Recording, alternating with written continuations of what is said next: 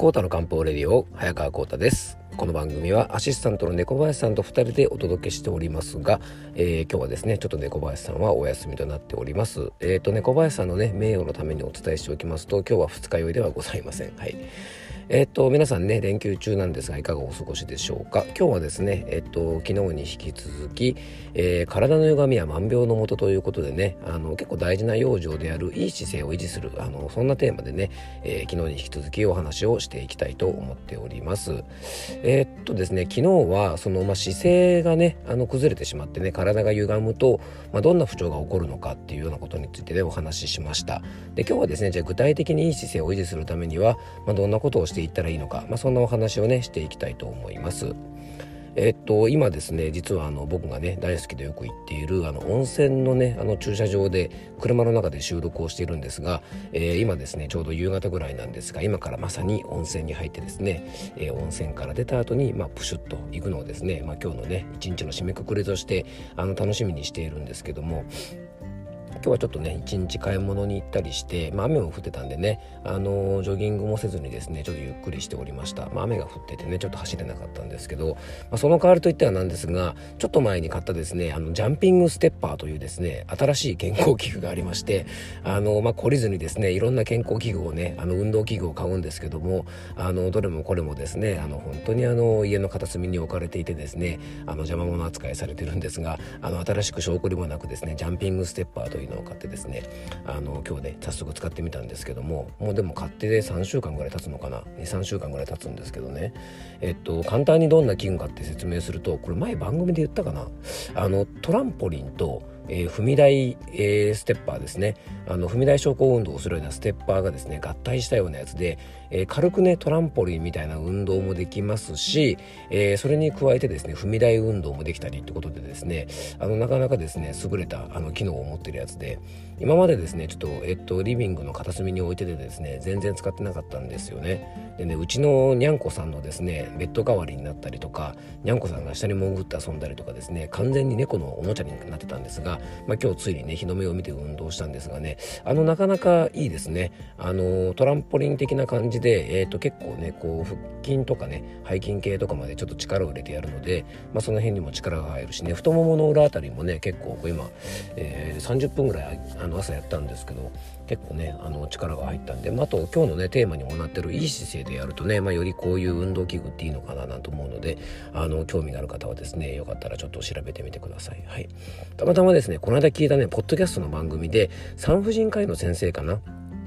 あの結構人気のポッドキャストの番組でね名前忘れちゃったんですけどあるんですけどその先生がですねトランポリンみたいな運動はあの骨盤底筋がね結構弱ってしまうなんて話をしてたのでえっと僕はですねあのお尻の穴をキュッとこう引き締めながらね実は今日のあの本題の方にもねこの運動出てくるんですが、えー、しながらちょっとねあのー、ちょっとトランポリンというかねジャンピングステッパーで運動をしてみました。はい、えー、ということでね本題の前に結構話しすぎましたね。じゃあ今日の本題の方に入っていきましょう。コータの漢方レディオ今日もよろしくお願いいたします。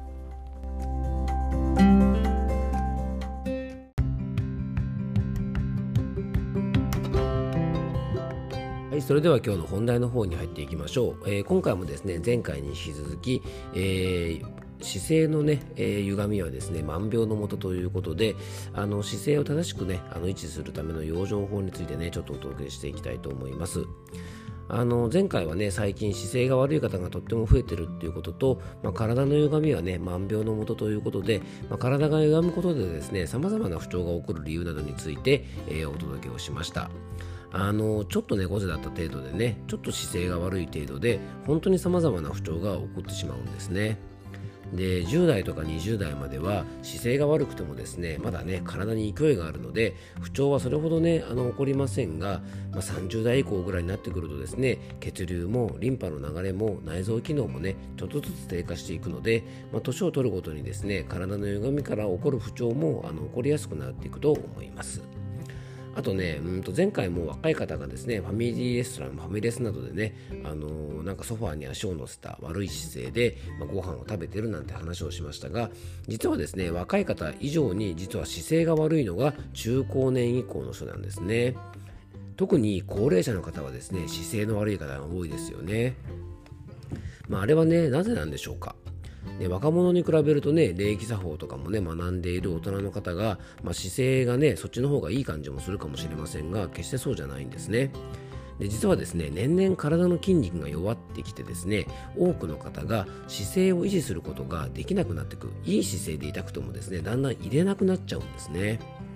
でお年寄りの姿などを漫画で描く場合ねこうなんかちょっと背中が丸まっていて首が前に出ていて足はガニ股で、まあ、ずるずる歩くようなそんなイメージがあると思うんですがね、まあ、あれはズバリですね筋力が低下して自分の体をですねしっかり支えることができなくなっちゃったため足がねあの足の力が外に流れてガニ股になったり背筋を伸ばすことができないので前かがみになったりどんどん自分の体をですね圧迫してしまって、まあ、病気を沸かさせたりとか不調を引き起こしたりするんですね。じゃあどうすればね良い姿勢が維持できて、まあ、体の歪みを減らすことができるんでしょうか？え、良い姿勢を維持するためにはですねまずねあの当たり前なんですが、え、姿勢をねこう維持するあの意識することがすごく大事だと思います。で無意識に生活をしているとですねどうしてもね座っている時立っている時歩いている時、まあ、歪んだ姿勢になってしまいます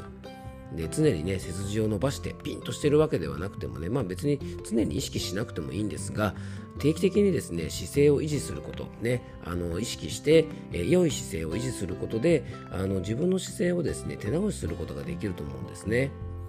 でトイレに行った時に鏡で自分の肩の位置をちょっと見てみるとかね、まあ、電車に乗った時に窓ガラスに映った自分を意識してみるとか、まあ、その程度でも良いのでね頭の片隅に良い姿勢をねあのぜひ思い出していただきたいと思います。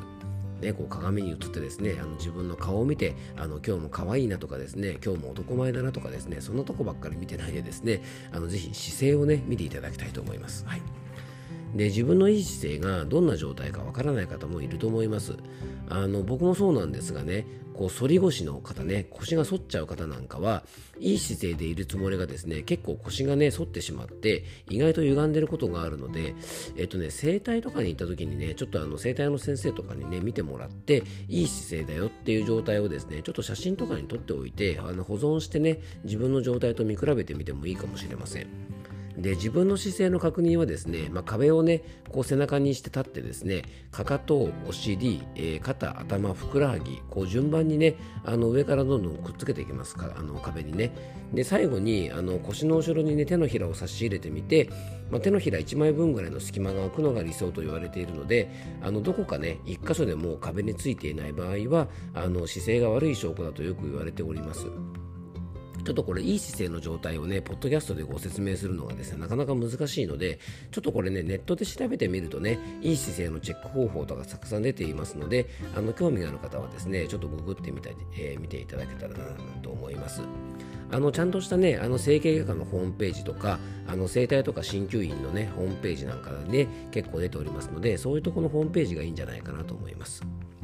まあ、そんなね良い姿勢を維持するためには姿勢保持筋と言われるですねインナーマッスルを鍛えることが非常に重要なんですね。で姿勢というのは骨で支えるのではなく筋肉で支えます。なので先ほどもちょっと触れましたが高齢者の方の姿勢がどんどん悪くなっていくのはこの筋力の低下なんですね。で姿勢がいい高齢者の方はですね結構運動をしたりとか、まあ、畑仕事頑張ったりとかして筋肉でね結構姿勢が維持できている方が結構多いと思います。でインナーマッスルはですね目に見えるアウターマッスルと異なって、えー、関節をしっかりと固定する働きがあります。あのアウターマッスルっていうのはですねこういわゆる力こぶみたいなね外から見えるような筋肉でインナーマッスルというのはね体の内側にあって見えない筋肉なんですね。特にですね上半身と下半身をつなぐ唯一の筋肉の大腰筋というのはですね非常に重要でこのね大腰筋が衰えると、えー、骨盤が前や後ろに歪んでしまって正しい姿勢が維持できなくなって猫背などにもなりやすくなるそうです。そうするとですね腹筋や背筋もたるんでくるのでですね結構体型とかも崩れてきちゃうんですね。なのでねインナーマッスルは筋肉をねこうムキムキに見せるアウターマッスルと違って低負荷でゆっくりと筋肉を意識してね動かすことで鍛えられます。でアウターマッスルもね当然大事なんですが良い姿勢を維持して美しくいるためにもですねこのインナーマッスル姿勢保持をするための筋肉というのを日頃からしっかり鍛えておくといいんじゃないかなと思います。えー、ストレッチとかヨガでね筋肉を伸び縮みさせることがまず大切で、まあ、しなやかな筋肉にしておくことも体の歪み防止には大事です。で運動法はね決して難しい運動法じゃなくてですね、まあ、道具もいらないし時間もかからないです。でウォーキングとかねその場足踏みとか踏み台運動など背筋をしっかり伸ばしながら良い姿勢でこう歩くような運動を行うと腰回りとか足回りの筋肉がしっかり鍛えることができます。そしてね簡単ですごくおすすめなのが、えー、お尻の穴をですねキュッと引き締める肛門締め運動ですね。まあ、これ結構有名なんでね皆さんご存知かもしれませんがあの尿漏れ防止の運動としても有名ですよね。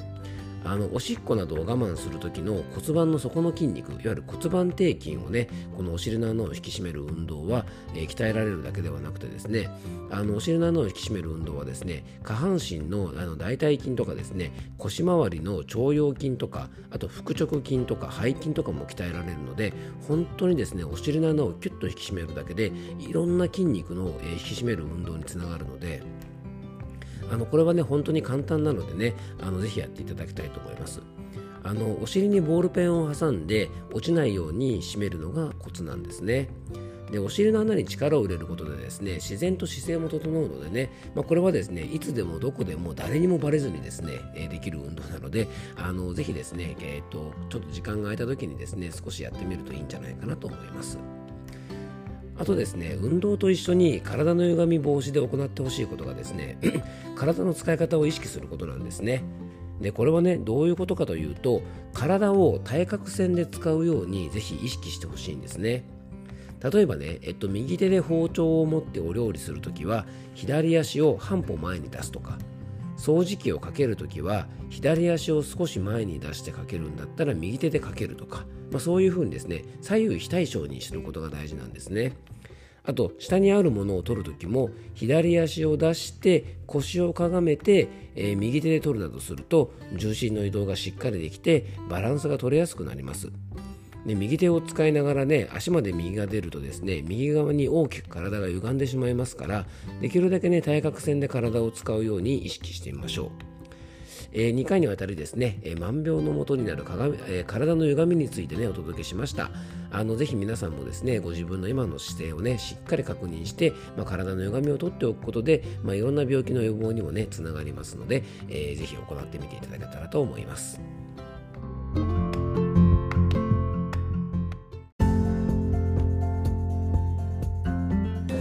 はい、えー、今回もクロージングのお時間です。えー、っと今回はですね姿勢とか体の歪みっていうですねちょっとあんまり今までねお話ししたことなかった、えー、内容になったと思うんですがあの少しでもね皆さんのお役に立てば嬉しいなと思います。えー、っと今ですね、えオープニングではね今から温泉入りますって言ったんですがちょうど今温泉を入り終わりまして、えっと温泉のねちょっとあのロビーみたいな、え休憩所みたいなところで収録をしております。えゆっくりですね、え温泉にも入りましてゆっくりサウナにも入ってですねもうキンキンに汗をかきましたのでねあとは、えー、新日本プロレスを見ながらビールを飲むだけです。あの最高の休日ですね。はい。えー、ということでね今回も聞いていただいてありがとうございます。どうぞ素敵な一日をお過ごしください。漢方専科サーダ薬房の早川幸太でした。ではまた明日。